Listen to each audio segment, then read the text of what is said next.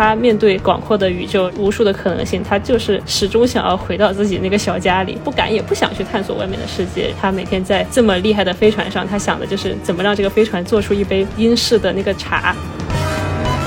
我自己评价道格拉斯·亚当斯的书，他的这种科幻其实都是关于现在的，他只是在用一种概念化的科幻来讽刺我们当下的生活。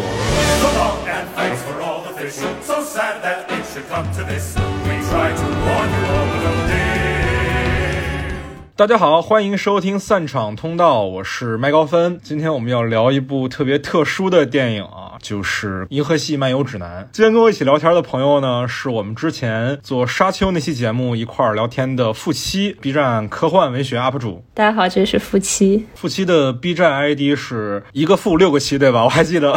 六个七，六个七。对这期节目，其实我是想录非常非常久了，大概一年半以前我就想过说要在、呃我们的节目到四十二期的时候来聊这部电影，因为如果有看过这部作品的朋友们可能会知道，四十二对于这部电影来讲是一个非常特殊的数字，也是因为这部作品的传播力度足够的大，在整个的科幻史乃至于流行史上，四十二都是一个极其特殊的数字。我觉得四十二是这个作品里面可能说是传播度最广的一个梗嘛，因为这个剧情里面它有一个叫做深思的电脑，有一个高维度的文明吧，它建造了这样一个非常厉害的电脑，然后要求这个电脑呢运算一个问题的答案，就是生命、宇宙以及一切的答案。经过了上百万七百五十万年啊，对对对，它运算完了之后给了一个答案，就是四十二。对对对啊，就原著小说是七九年出版的嘛，然后它的广播剧可能可以追溯到更早一点点。当时刚出来这个梗的时候，很多人在解析这到底是有什么样深刻的含义，甚至出了好多这个四十二学这个概念。但是这个小说作者道格拉斯·亚当斯自己就说，其实啥意义都没有，就是他随便编的一个数字。是的，但是有一个人他专门写了一本书，然后叫《四十二道格拉斯亚当斯对生命、宇宙以及一切终极答案的精准解答》。这本书里面就是用。各种方向的东西来牵强附会解释四十二为什么是一个特别的数字，就是什么是《哈利波特与魔法石》第四十二页的时候，哈利波特发现了自己其实是一名巫师，维多利亚女王的丈夫什么死于四十二岁，然后有四十二个孙子和曾孙什么的，就是极其 牵强附会阐述四十二的特殊性。对对对对对，这其实也是一种把无意义的东西进行最大程度的牵强附会的解读，本身也是对无意义的进行再一次的无意义的。解构对吧？对，还挺有意思的。这有点像那个 Rick and Morty，Rick 毁灭了整个宇宙，只为了吃到麦当劳二十年前的那款四川辣酱。然后一开始这个 主创在设计这个梗的时候，其实就是为了像道格拉斯·亚当斯一样制造一个足够荒诞的理由，但是反而被很多死忠粉追捧。然后麦当劳之后还真的复刻了这款辣酱，也是非常有意思啊。是的，哎，他复刻的时候还想去体验一下，但是没有抢到。我得我得附带强调一下这一点啊，就是傅奇现在人在伦敦啊，对，就是抢不到的。啊，我们回到这个作品本身啊。首先，我第一个想跟傅奇聊的话题呢，就是我之前也提到，这个作品在科幻乃至流行文化史上是有很大影响力的嘛。一直到今天，到它诞生的四十多年之后，哎，今年是不是他？哦，今年不是，今年是他诞生第四十三年，可惜了，啊，录晚了一年。对你要是更的勤一点，去年有第四十二期就。你作为一个脱钩 UP 主，不要这样了，好不好？确实，没没没话说。我们两个就不要去催更对方了，好吧？我们压力已经很大了。对。不要卷，不要卷。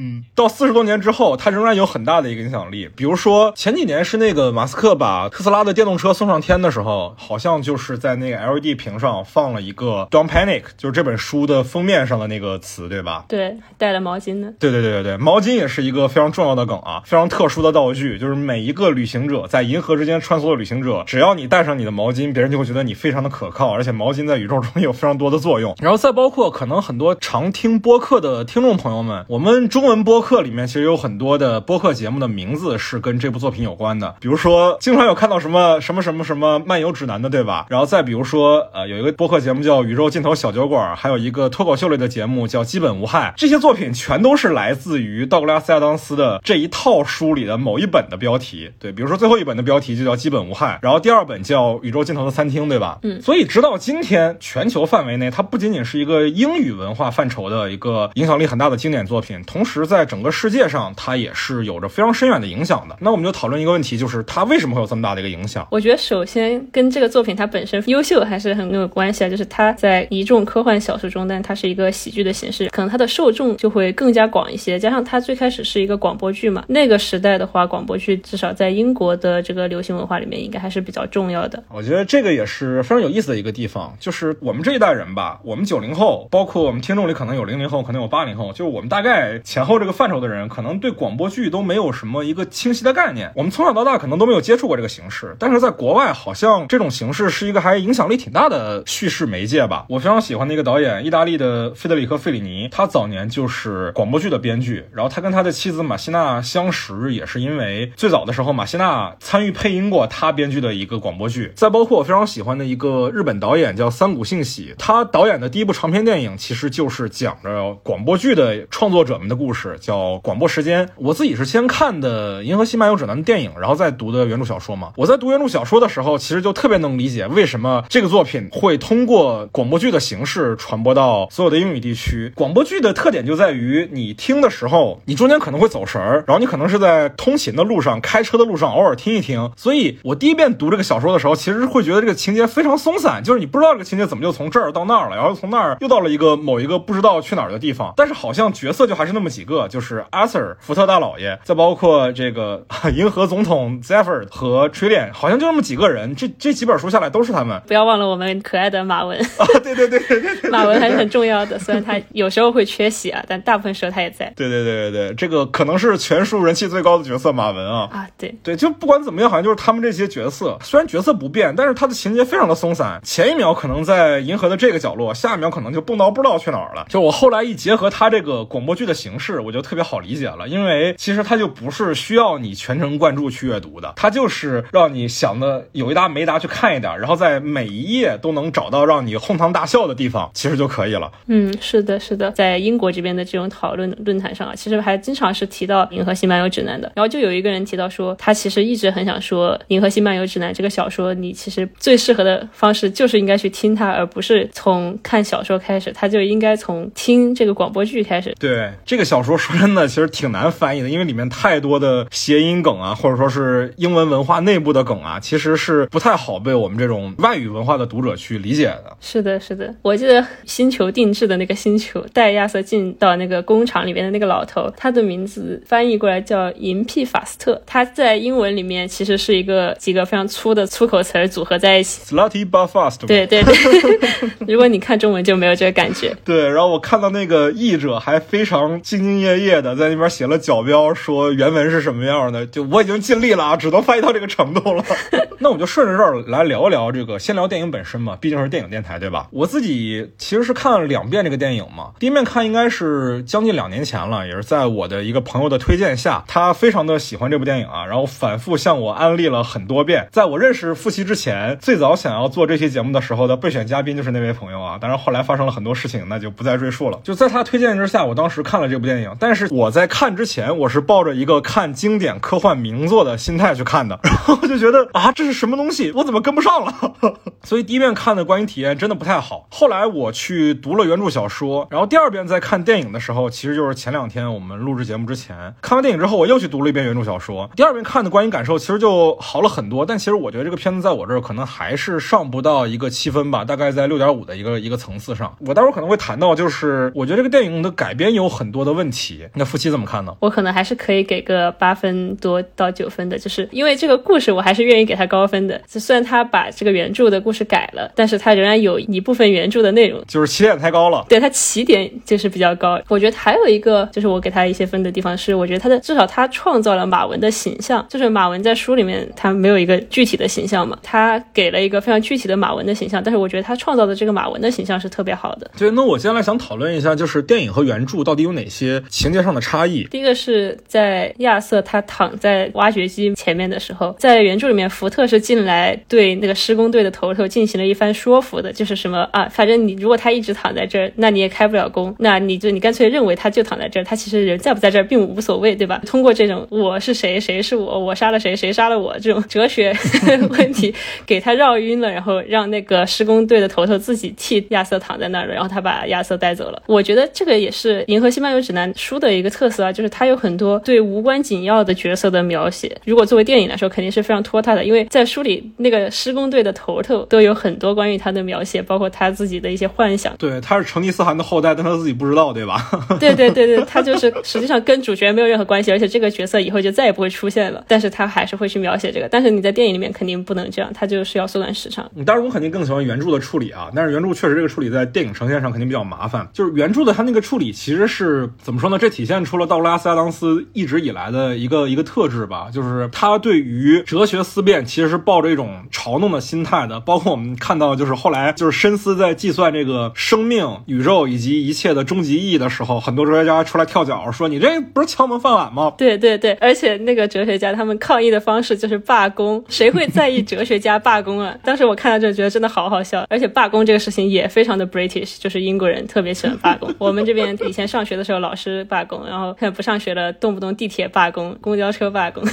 太 British 了。对，结果最后发现，就是一旦他们俩走了之后，亚瑟的房子还是马上被推倒了，就是所有的哲学啊、思考啊这些假设呀，其实都没有用。是的，是的。下一个点是，这个是比较重点的一个，我觉得可以聊的改编，就是这个结局。原著里面是要追 Zephyr 的舰队过来了，想要拿回那个黄金之星的那个飞船嘛。马文跟那个舰队的电脑聊聊了一阵之后，把那个舰队的电脑给说抑郁自杀了。于是所有的这些追兵的这个维生系统断了，然后他们死掉了，这个就结尾了。但是在这个电影里面是地球被复原了，然后银皮法斯特问说：“你对这个新的地球有什么想法吗？有什么需要改造的吗？我为你改造一下。”亚瑟就说：“就维持原样吧，除了这个地球再也没有我了。”然后他们就去流浪宇宙了嘛。我觉得这个地方是变化比较大的，因为我感觉结尾一改变，就是感觉整个故事的氛围就变化了。我对亚瑟的理解，在原著的故事里，他永远想要回到他熟悉的生活，他想要回到地球，他非常重视他原来那个小房子，虽然那个房子也不是什么特别厉害的地方，即使他已经来到了广阔的宇宙，见过了这么多离奇的事情，然后知道可能所谓熟悉的生活方式、有序的生活，都只不过是幻影，在宇宙中都是非常渺小的一个事情，但他还是会想要回到那个地方。然后在电影里面的话，经过这一切之后，他就感觉哦，我成长了，我现在爱情也圆满了，然后我们就要一起去宇宙中漂流，然后看看星辰大海，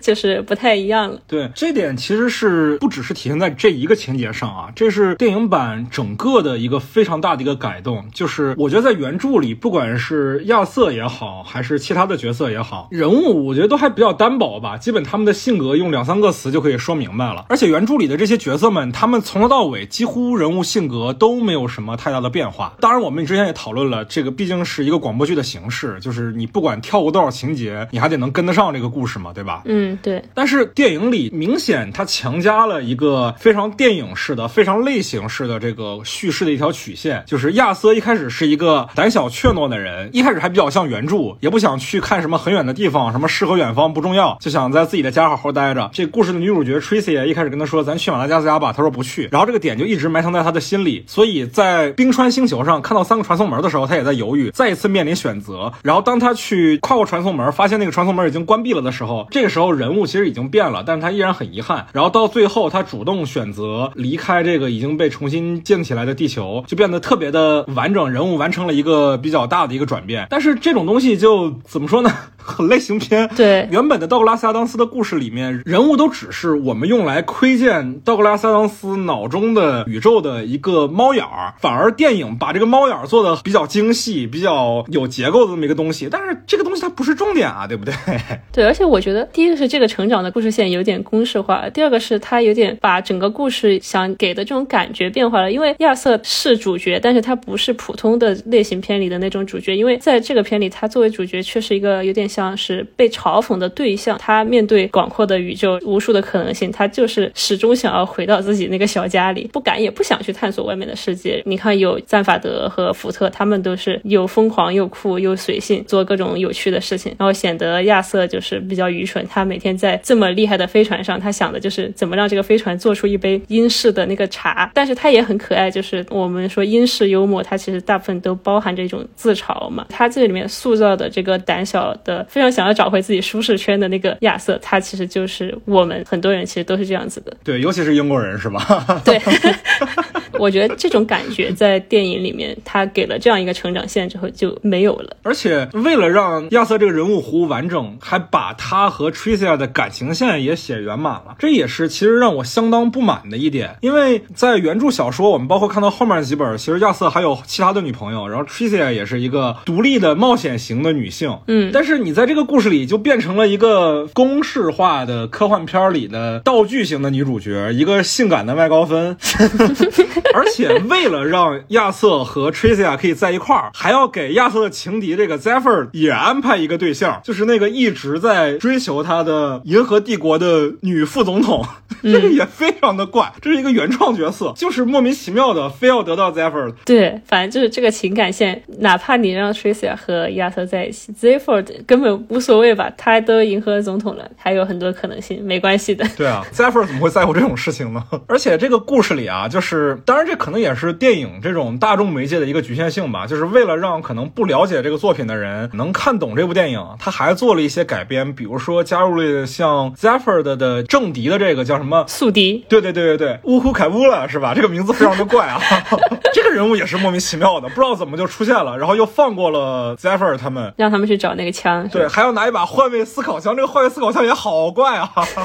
我自己的理解啊，换位思考枪就是为了让那个 Tricia 有有一段借着 Zephyr 的口说出来自己内心那个独白嘛，就是让这个人物完整一点。嗯，在我的感觉里面，我觉得换位思考箱其实不那么适合出现在道格拉斯亚当斯的这个宇宙里面，是因为这个东西太有道理了。Reasonable，对，太 reasonable 了，就是这个东西出现，然后帮助人们互相理解，就是它太能讲讲述一个道理了。但是这个宇宙里面就是没有那么多很严肃或者说就是有道理的事情，就不潇洒，你知道吧？这个道具就对，其实电影里其实也有提到嘛，原著里有个设定叫那个巴别鱼，就是把一条小鱼放到自己的耳朵里，你就能听懂宇宙中所有生物的对话了。在原著里的说法是，当这种小鱼被人们发现之后，反而导致了极其惨烈的战争，它没有消弭人类之间的裂痕啊，反而导致了很多战争。但是你像这个电影里面出现这把荒野思考枪，反而解决了影片的核心矛盾，那这个就不酷了嘛，对不对？对 对，真的没有那个感觉，差点意思。而且你看，虽然电影和原著都是靠这个马文的这个 emo 解决了最后的这个大难题，对不对？但是原著里其实是一个非常巧的巧合，马文在黄金之心上太无聊了，所以他开始跟隔壁的来追捕他们的这个宇宙警察的电脑聊天，然后把人给说自杀了。是的但，是在电影版里，马文却是为了拯救大家才开的那一枪，让所有的那个沃工人一块儿 emo。就是马文这个角色，你说他会突然想要拯救所有人，我觉得不太对吧？不太对，这些人都这么对他了。电影里面有一个点我还蛮喜欢的，一个也确实成功逗笑了我的点。亚瑟准备去救 Tricia 的时候，跟马文说 “Give me a hand”，啊对对 对真的把马文的一只手拆下来。对这个点我也是，我很喜欢。对，这是电影原创的啊，然后确实也蛮有意思的，也确实很大程度上体现了在后面几本书里，这个主角团们不把马文当人，对马文的各种残忍的剥削，对对对，浓缩在了这一个小情节里面。因为在原著里面，马文后来是失去了一条腿嘛，对吧？嗯，马文我觉得是那种可以被动的帮助你，但是在你没有提出任何主动的要求的情况下，我主动的帮你解决这个问题，我觉得不太像是马文这个人会干出来的事儿。马马文这个机器人，不好意思，啊，严谨一点。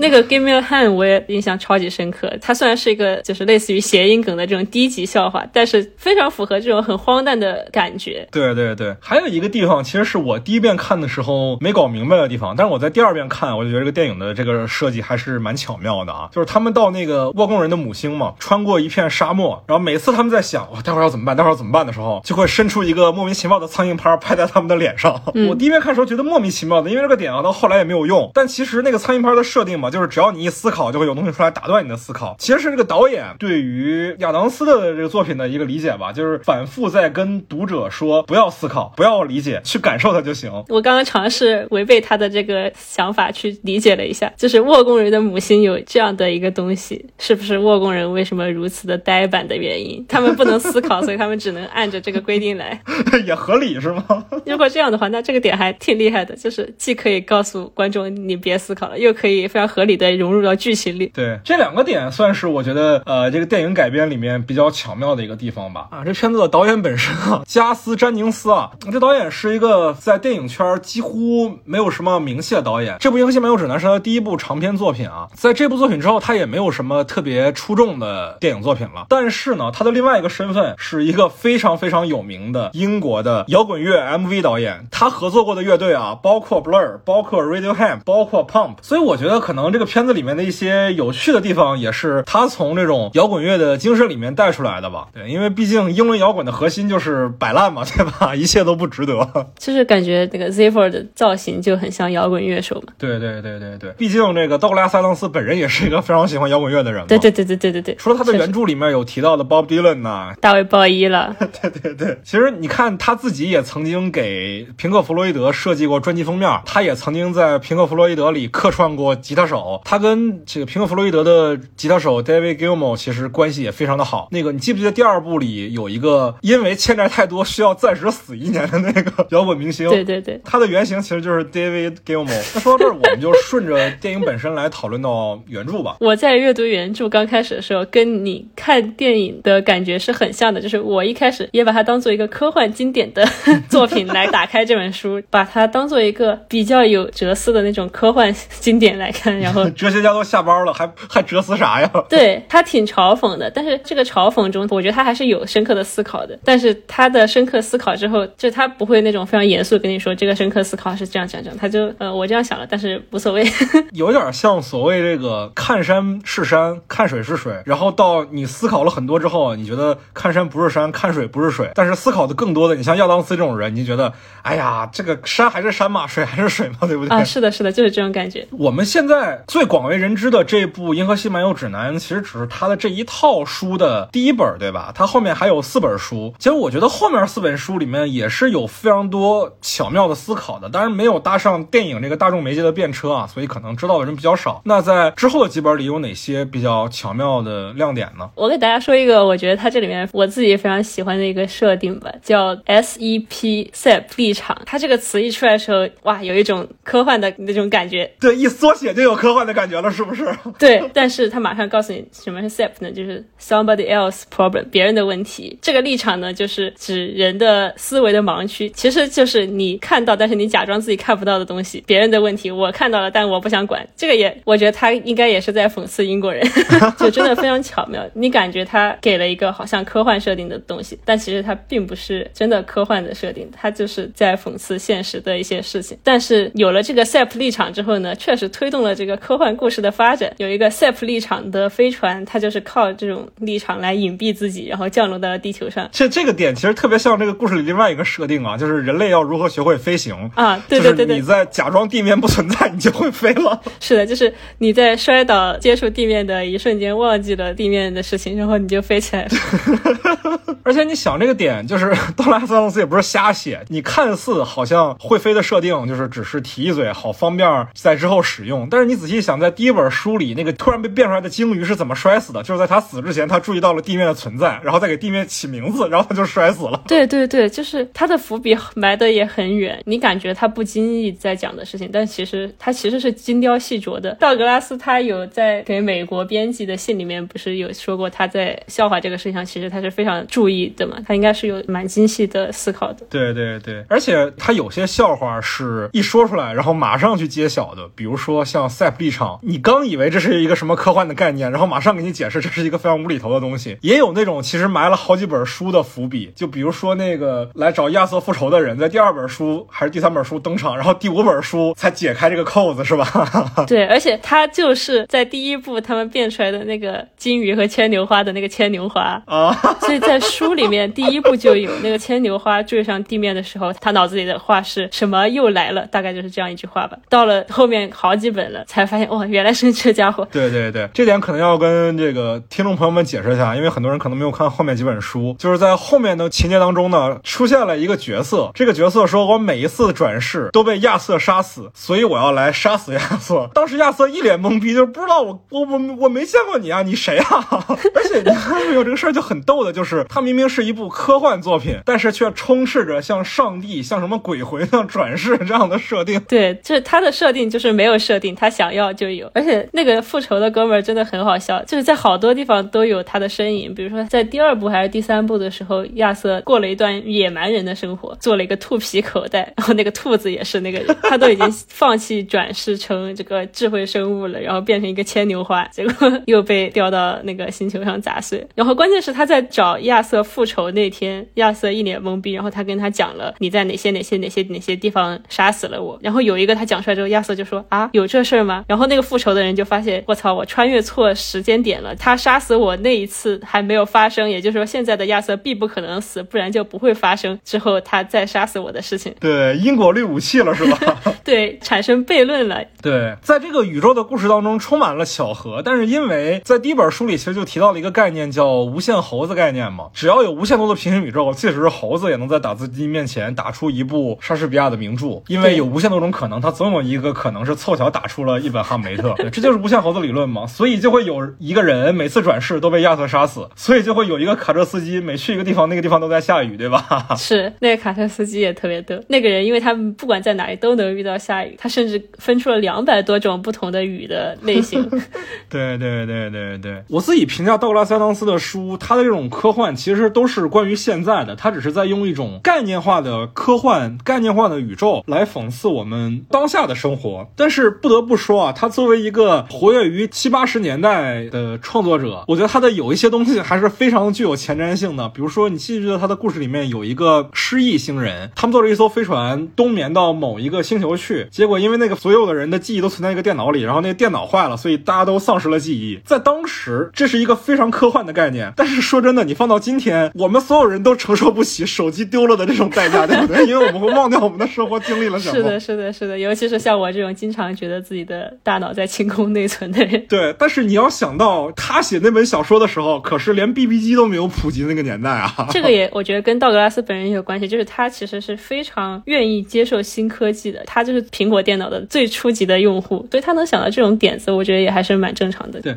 哎，我印象中还有一个非常巧妙的点啊，在第二本小说，就是那个宇宙尽头的餐馆里，他们在那个豪客餐厅吃饭嘛，就是宇宙尽头的餐厅，他们不知道点什么的时候，突然走出来一只牛，然后开始介绍自己身上的部位哪好吃，亚瑟都惊了。亚瑟作为一个那个时代的地球人，也跟我们当代差不多地球人，完全接受不了这种伦理学的观点，就是他要看着这个东西被杀，而且还是自愿的死的。这时候其实 Zephyr 就说嘛，说你吃一个自愿去死的食物，总比在不知情的情况下把它杀了要强吧。确实，Zephyr 的解释这个事儿是说，人类的科技足够发达的时候，为了解决伦理学困境，就是人又要吃肉，但是又因为未来的人类越来越白左，越来越担心动物的权益，所以人类不是没有吃肉，人类培育出了自愿被杀的动物。而且真的很符合发展，就是比如说在英国，每年真的有很多关于动物保护的抗议，然后关于屠杀动物或者动物实验这种伦理不能接受这个东西的群体。对，所以他讲这个还蛮有意思。对，但我觉得这个点其实不只是关于动物保护的，我自己的理解啊，当然我可能有过度解读，我是一个非常爱过度解读的人。我觉得这一点其实是对资本主义的一个嘲讽啊，因为阿尔基混沌理论里面经常举的一一个例子就是，资本主义本来是有先天的局限性的，就是他们对于剩余价值的剥削总会达到一个顶点，在这个顶点之后，资本要继续膨胀，但是劳动者已经无法再生产更多的剩余价值了，所以劳动者就会反抗，资本主义最终一定会覆灭。但是因为马克思写了《资本论》，点出了这一点，所以资本家们反而意识到了这一点，就资本家的剥削就开始变得温水煮青蛙了，就没有那么凶狠了，反而是把人往自愿被剥削的这个方向上去培养、去引导。就像现在这个很多资本家的这种福报理论嘛，是不是？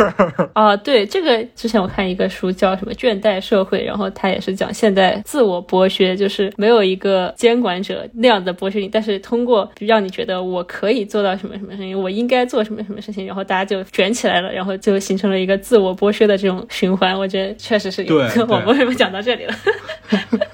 既然我们刚刚讲到这个宇宙尽头的餐厅，我还想说，这一部里面有主角这一群人对马文的最大的剥削，就是他们从上一部结束的时候说让黄金之星飞船带他们去一个最近的餐厅，于是这个飞船就带他们去了地理位置上最近的餐厅，但是是在时间的尽头的这个宇宙尽头的餐厅，就豪和餐厅。但是他们忘了带上马文，于是马文是在独自在这个星球待了上万亿年，就是一直待到了宇宙的时间的尽头，然后在这里和他们会合。就是我当时觉得这也太离谱了，就是马文也太惨了，怎么能对人家做这样的事情？最 后这一部结尾的时候，是他们需要用这个飞船去撞击一个恒星，然后他们在类似于用逃生舱逃走，那就需要有一个人留下来操作飞船，留下来的也是马文。这一部简直是对马文恶意最大的一部，就 是惨无人道。对，我觉得这个 马文经历了这么多的事儿之后，他自己没有自杀，我觉得他已经非常乐观了。是的，而且这个点很巧妙的一个地方，就是黄金之心这个把人传送到了字面意义上最近，但在时间维度上却是最远的这么一个餐厅啊。就是我觉得他其实还是在调侃官僚主义，就是总是在按字面的公文去执行，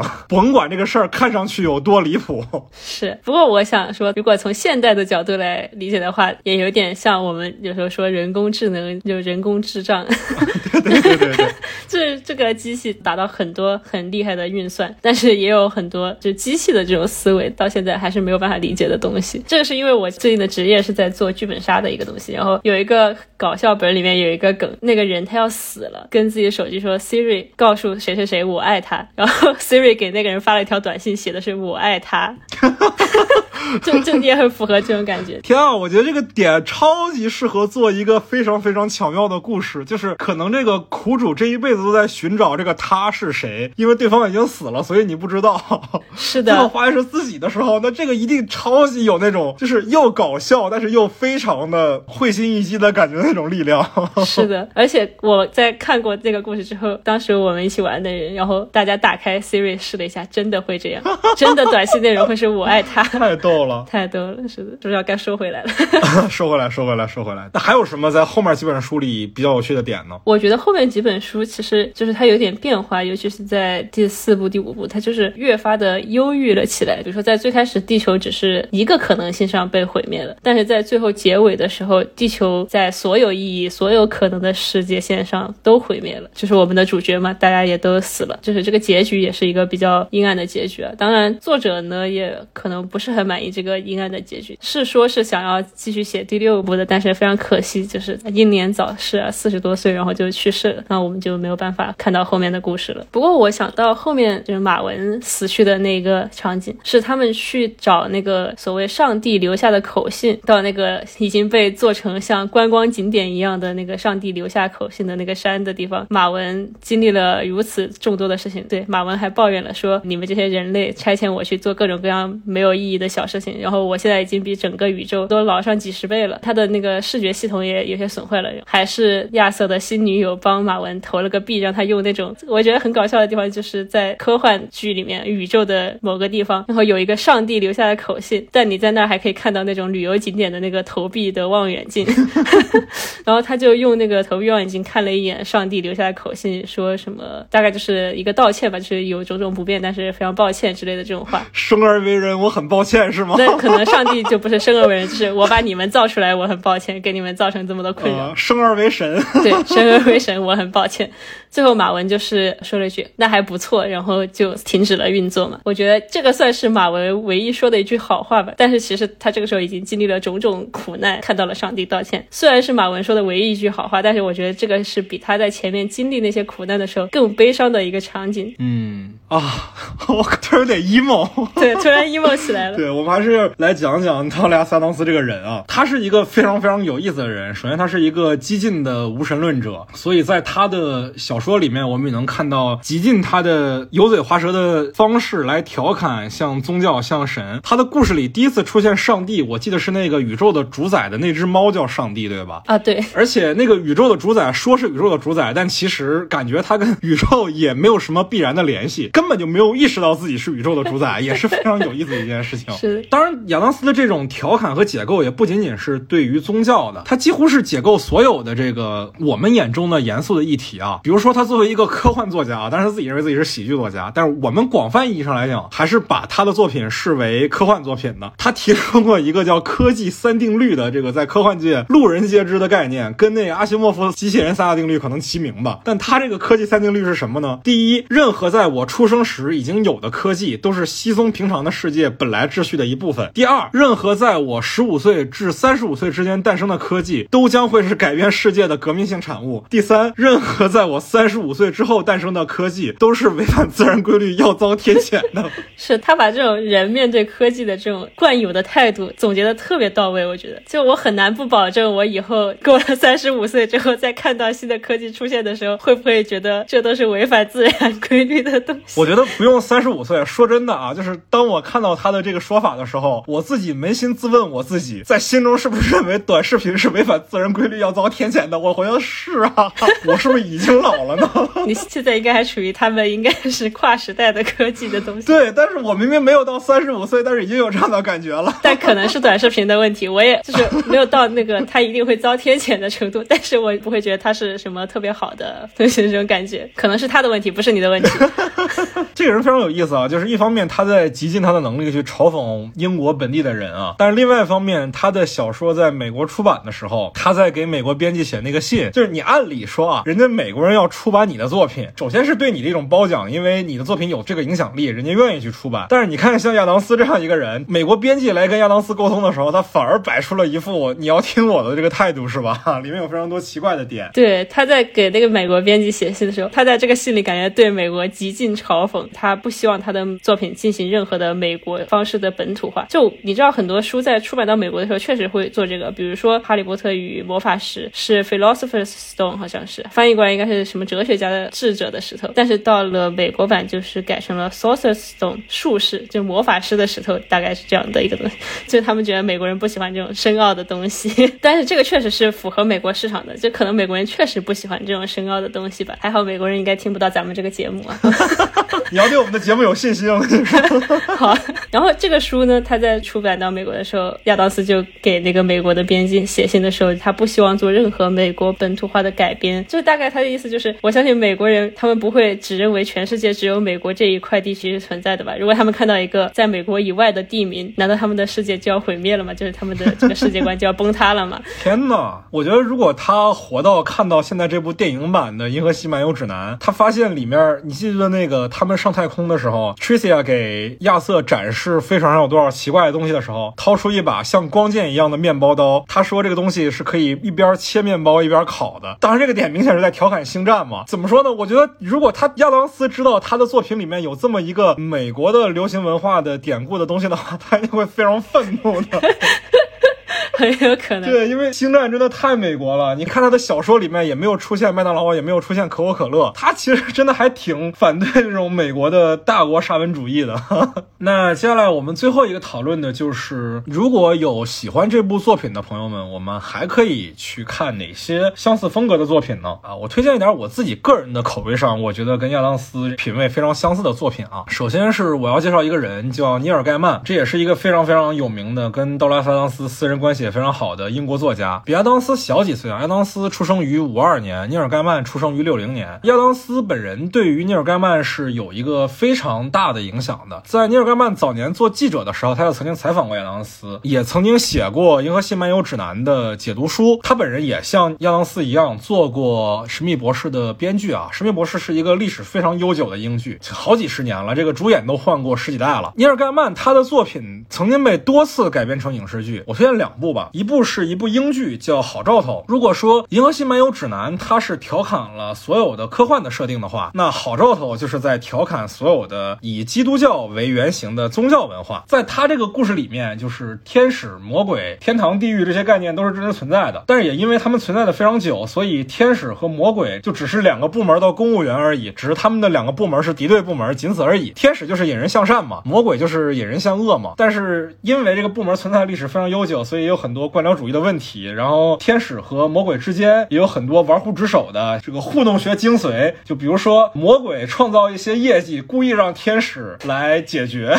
来互相刷业绩的这种事儿。所以也非常推荐大家看一看啊，这是一个非常非常喜剧的、戏谑的、调侃的作品啊。尼尔盖曼还有另外一部短篇小说也被改编成了一部电影啊，我觉得非常非常像亚当斯的作品的，叫《派对搭讪指南》，它的英文原名叫《How to Talk to Girls at Parties》，怎么在派对上跟女孩开口说话。吧。它的主角跟这个《银河系漫游指南》Arthur 其实一样啊，也是一个非常衰的男孩。故事其实核心也是一个男孩不知道怎么跟女孩开口的这么一个设定。我们概括这个核心的故事，其实就是一个女孩在这个男孩的生命当中短暂的出现了一下，然后就消失了。听起来跟科幻毫无关系，但是在这个故事里，这个女孩却是外星公主。男孩遇见了她，在一个派对上，也是一个非常调侃性质的作品啊。那接下来要推荐的一个呢，就是传统的英国喜剧的剧团 Monty Python 巨蟒剧团，在喜剧的地位非常的高啊。有人说他们就是喜剧界的披头士。他们最有名的一部代表作叫《万世魔星》The Life of Brian，直译过来叫布莱恩的一生，讲的就是在那个圣经故事里面有一个经典的段落，就是东方三圣贤给耶稣的诞生来送来贺礼嘛。但是在这个设定里面就加了说，这东方三圣贤一开始走错了，去了另外一个孩子的家，那个孩子一开始都得到了祝福，后来他们又把祝福收回去了。这个孩子这一辈子就过得跟耶稣基督有了那么一点点微妙的对应，对，是这样的一个很有调侃性质的故事。而且这个巨蟒剧团，他们几乎是给很多英伦的喜剧定了调子。